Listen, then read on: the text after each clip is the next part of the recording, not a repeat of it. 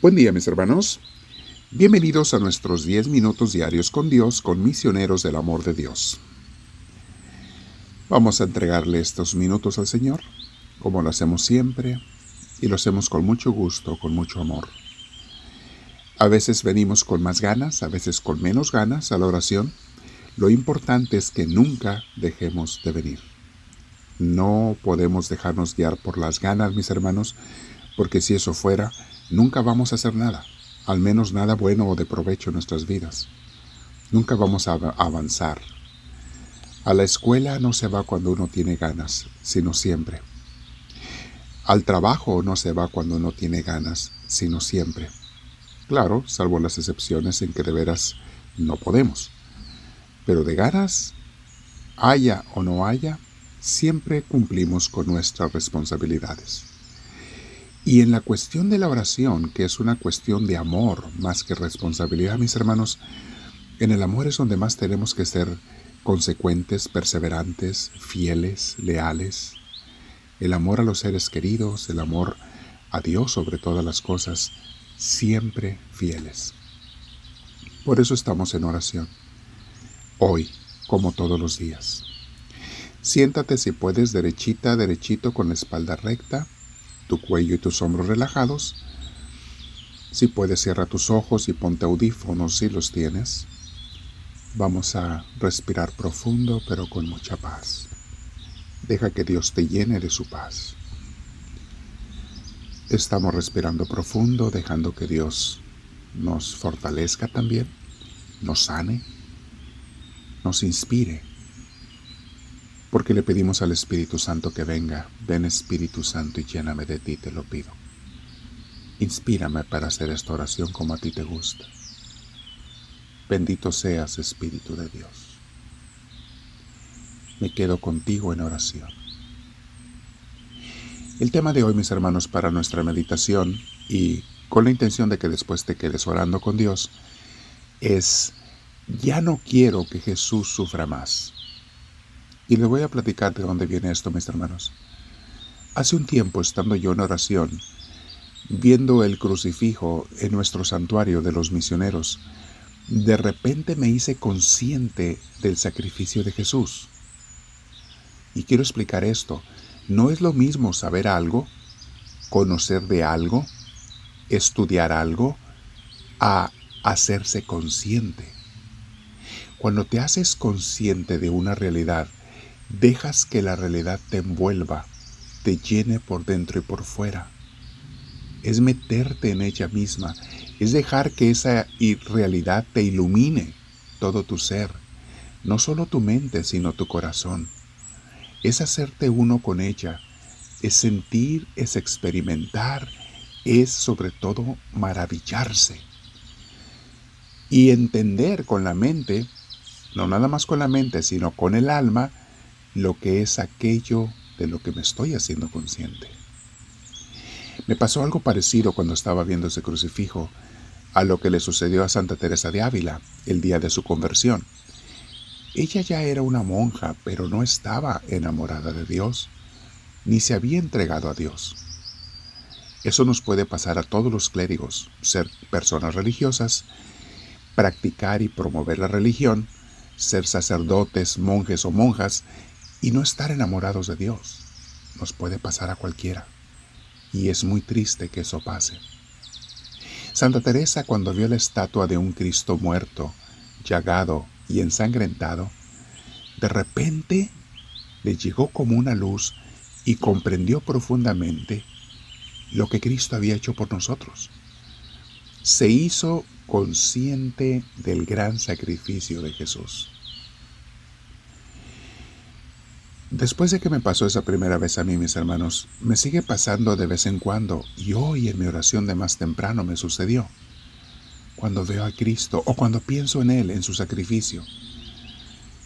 Y le digo, lo que me brota más o menos decirles esto, Señor, tú ya sufriste de más, hiciste más de lo que tenías que hacer. Sufriste unos dolores y una pasión terrible que no te merecías. ¿Y los aceptaste? Voluntariamente por amor a mí, por amor a nosotros. para salvarnos.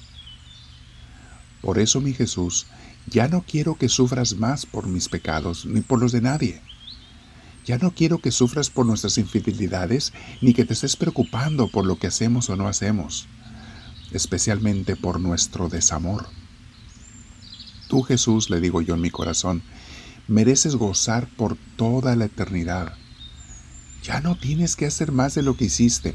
Goza y disfruta y deja que Dios Padre, el Espíritu Santo y los santos continúen ahora la gran obra de salvación de los pecadores. Yo sé que se lo digo de corazón a mi Señor, pero sé que el amor infinito de Jesús no le permite descansar y gozar nada más. Sigue preocupándose por ti, por mí y luchando, pero a mí me nace, me brota decirle eso.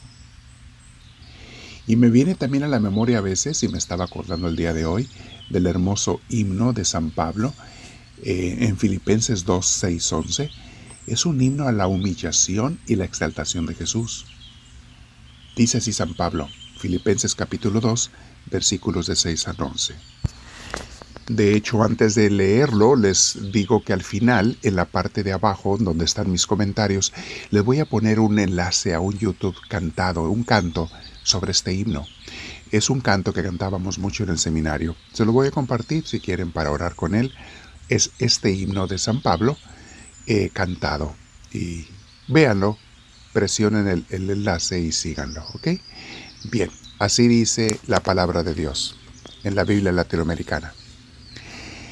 Cristo, siendo de condición divina, no se apegó a su igualdad con Dios, sino que se redujo a nada, tomando la condición de un servidor y se hizo semejante a los hombres. Y encontrándose en la condición humana, se rebajó a sí mismo, haciéndose obediente hasta la muerte, y una muerte en la cruz. Por eso Dios lo engrandeció y le dio el nombre que está por sobre todo nombre, para que al nombre de Jesús se doble toda rodilla en los cielos, en la tierra y entre los muertos. Y toda lengua proclame que Cristo Jesús es el Señor para gloria de Dios Padre. Palabra de Dios. Yo quiero invitarte, mi hermana, mi hermano, a que repases en tu Biblia este himno cristológico, el himno a la humillación y la exaltación de Jesús. Primero nos habla de que Él siendo Dios no se quiso quedar como Dios, se rebajó al hacerse hombre, se hizo una criatura.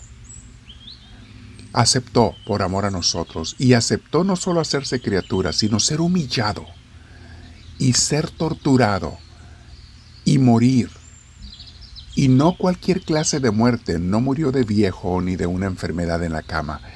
Jesús murió torturado en una cruz, la peor muerte que se podía imaginar en aquellos tiempos y quizá hasta hoy. Una muerte horrible, de tortura. Por eso, dice el himno cristológico, el Padre Celestial lo ha ensalzado. Por eso Él merece toda la gloria para siempre en el universo entero. Y ante su nombre santo de Jesús, de Cristo, toda rodilla se debe doblar. Les estoy compartiendo con mis palabras lo que dice San Pablo, mis hermanos.